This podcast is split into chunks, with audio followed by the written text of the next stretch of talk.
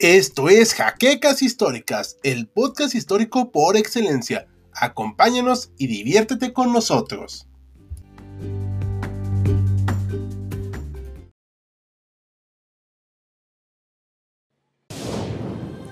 Bienvenidos a HC Historia Contemporánea, la página histórica por excelencia. Hablar de la Primera Guerra Mundial implica entender la crudeza del que fue en su momento el conflicto más grande de la historia, solo superada por la guerra que se desató un par de décadas más tarde. El escenario que los soldados vivieron en las trincheras era directamente inhumano, y sumado a sus precarias condiciones, también debían hacerle frente a ejércitos que se nutrían de millones de soldados a los que debían hacer frente para ganar poco más que un puñado de tierra. Cuando se iniciaba la carga, una sola bala era necesaria para decidir el destino de un hombre.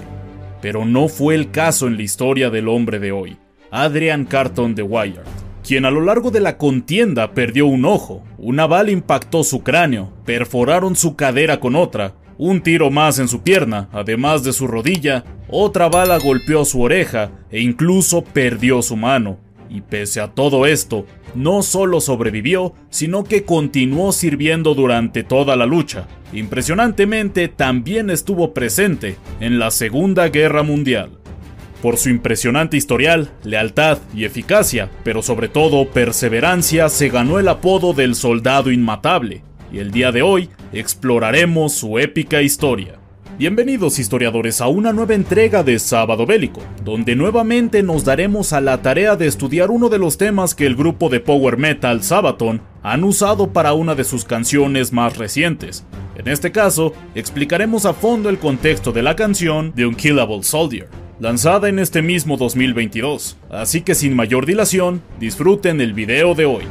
Adrian Carton de Wyatt nació en Bruselas el 5 de mayo de 1880 en el seno de una familia aristócrata que deseaba que su pequeño hijo estudiara Derecho en la prestigiosa Universidad de Oxford. Deseo que para 1898 se había cumplido, pero que para el joven Adrian no representaba lo que buscaba hacer en la vida. El contexto histórico en el que nació y creció Adrian, la conocida como Paz Armada, es una época muy interesante pues pudo ver en carne propia los últimos compases de lo que fue el romanticismo, siempre acompañado de un gran sentimiento de ferviente nacionalismo en el Reino Unido de la época, por lo que creció escuchando y leyendo historias épicas de los soldados que sirvieron a su país, como la recién sucedida batalla de Rorke's Drift, donde poco más de 100 regulares británicos se enfrentaron ante un imponente ejército zulú de 3.000 integrantes, saliendo airosos del enfrentamiento los últimos casacas rojas. Y gracias a esto, no es de extrañarse que cuando se desató la Segunda Guerra Boer en septiembre de 1899,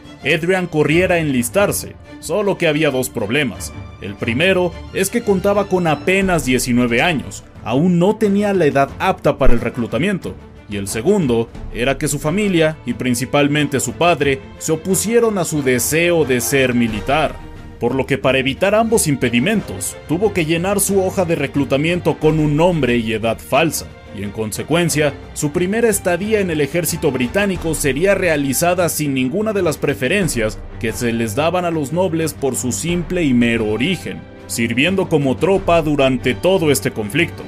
Si bien el sueño de entrar en el ejército británico se había cumplido para el joven Adrian, la realidad no tardó en golpearlo, concretamente impactando en su estómago durante su primera batalla en esta guerra, por lo que para evitar complicaciones fue trasladado a Inglaterra para darle el tratamiento necesario para su recuperación, sitio donde encontró a su familia sumamente molesta por su obstinado e irresponsable comportamiento, pues había abandonado sus estudios para enlistarse, y pese a vivir en una época en donde las decisiones de la cabeza de la familia eran una obligación, su padre le otorgó el permiso que Carton quería para mantenerse dentro del ejército. Nada más terminar su recuperación, Adrian volvió a su vida militar, pero esta vez utilizando su nombre verdadero. Para 1901 había subido al rango de teniente segundo y a los pocos años se naturalizaría como inglés. Recordemos que Adrian era de origen belga. En los años previos al inicio de la guerra que debía acabar con todas las guerras, Adrian había servido en la India, y para cuando finalmente se desató el conflicto mundial, se encontraba en el Cuerno de África, donde el ejército británico se encontraba peleando contra el estado de Derviche, cuyas fuerzas, si bien eran escasas, se destacaron por su buena organización y temple de acero, mismas que le costaron el ojo izquierdo a Adrian, así como parte de su oreja izquierda mientras servía como miembro de los cuerpos de camellos de Somalilandia, siendo trasladado nuevamente a Inglaterra en un hospital situado en Park Lane para tratar sus heridas, donde irremediablemente tuvieron que quitarle el ojo, pues se trataba de un impacto directo al mismo. Para este punto, cualquier otro militar se habría retirado tras sobrevivir a un tiro que por mera fortuna no terminó con su vida, pero no era el caso de Adrian, quien no solo no mostró ningún signo de debilidad, sino que incluso se sentía entusiasmado de volver al viejo continente para participar en lo que él describió como la guerra de verdad. Durante su salida del hospital, tiró el ojo de cristal que se le había dado por la ventana del taxi en el que se transportaba, sustituyéndolo por un parche negro que lo acompañaría por el resto de su vida. Finalmente, tras una dura recuperación, se encontraba listo para combatir nuevamente en mayo de 1915, justo a tiempo para participar en la segunda batalla de Ypres, donde comandó a tres batallones de infantería y una brigada. A diferencia del grueso de los oficiales con cierto rango en el ejército británico, de Wyatt siempre se mantuvo al frente de la línea de combate, lanzándose a la tierra de nadie hasta el frente de su tropa, mientras esta última lo seguía, e irremediablemente su imprudente valentía amenazó su vida una vez más. Durante un ataque de artillería alemana, se encontró lo suficientemente cerca de uno de los proyectiles que les lanzaron a los británicos como para recibir un impacto que destrozó su mano izquierda, rompiendo varios de sus dedos. Al llegar al hospital de campaña, le pidió al cirujano que se los amputara, petición a la que el médico se negó, pues aún existía cierta posibilidad de no perderlos completamente, pero la impaciencia y deseo de combatir de Adrian lo llevó a tomar la imprudente decisión de cortarse los dedos él mismo. Y gracias a las heridas provocadas por esta acción, se le tuvo que cortar toda la mano izquierda, The Wyatt logró recuperarse de su última herida y volvió a ser desplegado en el Somme en 1916, tomando el comando de un regimiento que sería el que finalmente lo convertiría en leyenda. La silueta de Adrian era sumamente reconocible en combate. Su parche negro, la manga izquierda vacía y el clásico mostacho de la época le hicieron ganar el respeto de sus hombres. Pero sobre todo, su audacia en combate y gran liderazgo le hizo ser acreedor de la admiración de sus tropas, quienes lo seguían a donde quiera que él caminara, pues siempre lo hacía desde el frente, tal y como fue el caso de lo que fue la batalla por la villa de la Boiselle, escenario en el que cayeron en combate los oficiales al mando de las tropas británicas, haciéndose responsable Adrian para continuar con la defensa del sitio y la organización de todas las unidades presentes, además de su regimiento logrando aguantar todos los ataques que los alemanes lanzaron sobre ellos. Gracias a su rápida y efectiva acción, fue condecorado con la Cruz Victoria, aunque nunca de lo sucedido en aquella villa lo sintió enteramente suyo, sino que fue un logro que no pudo haberse dado de no haber contado con los hombres con los que luchó codo a codo, una declaración que él mismo llegó a dar. Al poco tiempo de sucedido esto, su unidad fue requerida en el conocido como Bosque del Diablo, donde fue herido por una bala que impactó contra la parte trasera de su cráneo, e increíblemente sobrevivió, al igual que logró imponerse ante otros constantes coqueteos con la muerte. Pues además de este, y luego de reponerse, también recibió impactos en su rodilla, cadera y nuevamente en su oreja izquierda, que parecía ser su lado con menos suerte del cuerpo. Sus visitas al hospital de Park Lane se volvieron tan frecuentes que la pijama que le ponían a los pacientes solía vestirla por debajo del uniforme, siempre listo para el combate, pero también para lidiar con sus consecuencias. Cuando la guerra finalmente terminó en noviembre de 1918, Adrian contaba con 38 años de edad, con el rango de general brigadier, pero sobre todo, habiendo sobrevivido a 11 heridas que pudieron ser fatales, de las cuales nueve fueron resultado del combate que vio en la Primera Guerra Mundial. Pero su historia aún estaba lejos, muy lejos de terminar.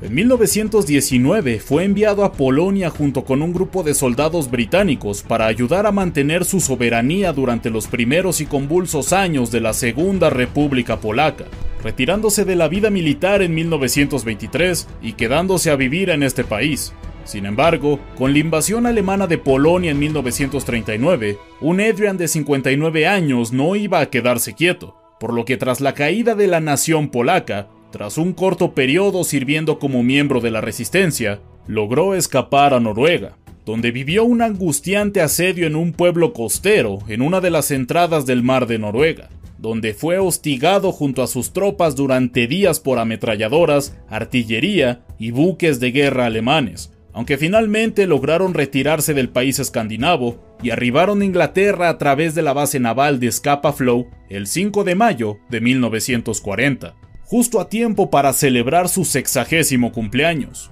El entonces mayor general Adrian Carton de Wyatt fue seleccionado como comandante de la misión británica en Yugoslavia, una operación diplomática en la que los yugoslavios pidieron ayuda a los británicos ante la amenaza de una invasión germana. Las negociaciones se habían realizado en abril de 1941, y Carton se disponía a volver a Inglaterra. Sin embargo, ambos motores del avión en el que volaba tuvieron una falla crítica que obligó al mismo a merizar. Afortunadamente, Adrian no solo sobrevivió al accidente, sino que también logró nadar más de un kilómetro hasta alcanzar la costa de Libia, entonces controlada por los italianos, por lo que fue hecho prisionero de guerra en el momento, trasladándolo a Italia para encerrarlo en una prisión donde había otros oficiales aliados de alto rango.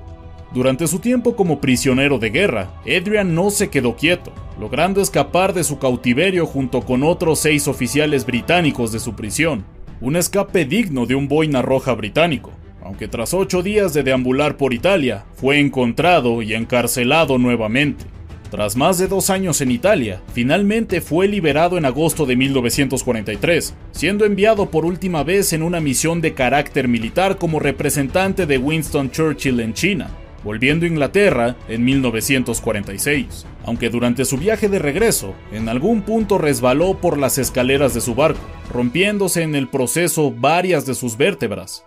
Desde luego que su accidente no fue impedimento para su recuperación y vuelta a casa. Finalmente, Carton partió de este mundo a la edad de 83 años, el 5 de junio de 1963, tranquilamente en su casa en Irlanda. A lo largo de su carrera militar, Adrian logró amasar la impresionante cifra de 23 medallas y reconocimientos militares, entre los que se encuentran la mencionada Cruz Victoria, las Cruces de Guerra de Bélgica y Francia, así como la Legión de Honor francesa y otros tantos distintivos más. Adrian se destacó por dos cosas, su valentía en combate y su carismática personalidad, pues lo que bien puede resultar en una vida traumática y de pesadilla para muchos, el oficial británico dijo lo siguiente sobre su experiencia en combate. Francamente, disfruté la guerra.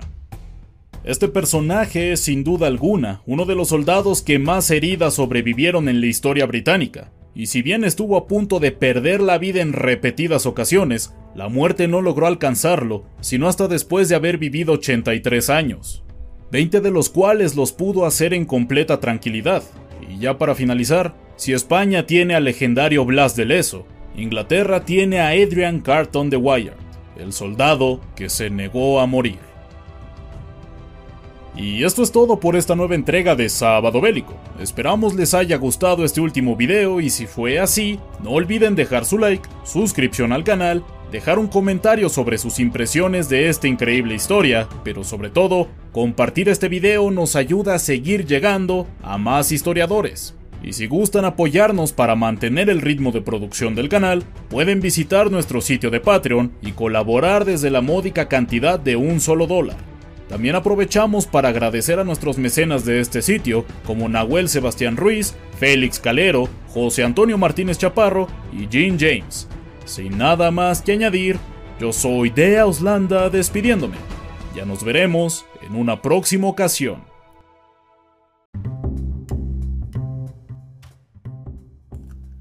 Gracias por habernos acompañado en Jaquecas Históricas, el podcast histórico por excelencia. Hasta la próxima.